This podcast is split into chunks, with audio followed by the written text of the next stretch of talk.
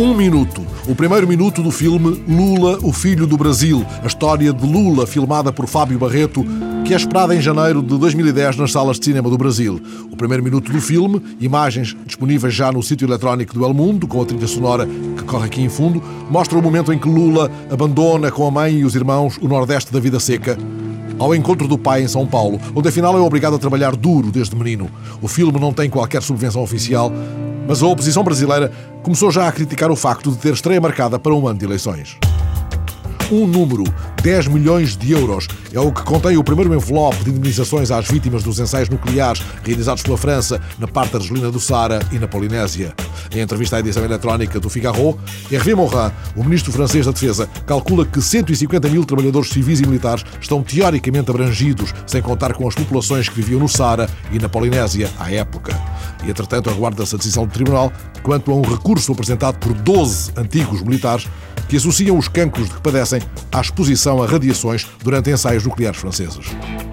Uma recusa da ministra romena do Turismo.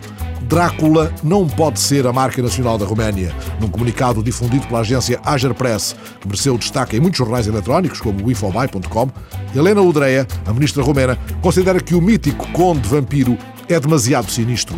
Por isso, defende que se procure outra imagem possa ser considerada símbolo da Roménia, ainda que, ela o reconhece, não deva ser desprezada a força do mito de Drácula em todo o mundo, quando se trata de vender a imagem do país e atrair turistas.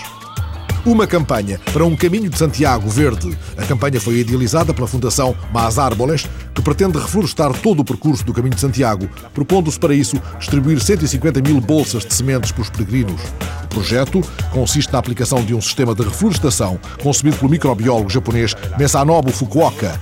Em cada bolsa são misturadas entre 50 a 60 sementes de diferentes plantas numa bola coberta de argila e estrume de minhoca que se deixa secar durante vários meses para depois ser lançada pelos peregrinos durante o percurso. O âmbito de atuação vai ser a plantação de árboles e de bosques para incrementar o número de ellos.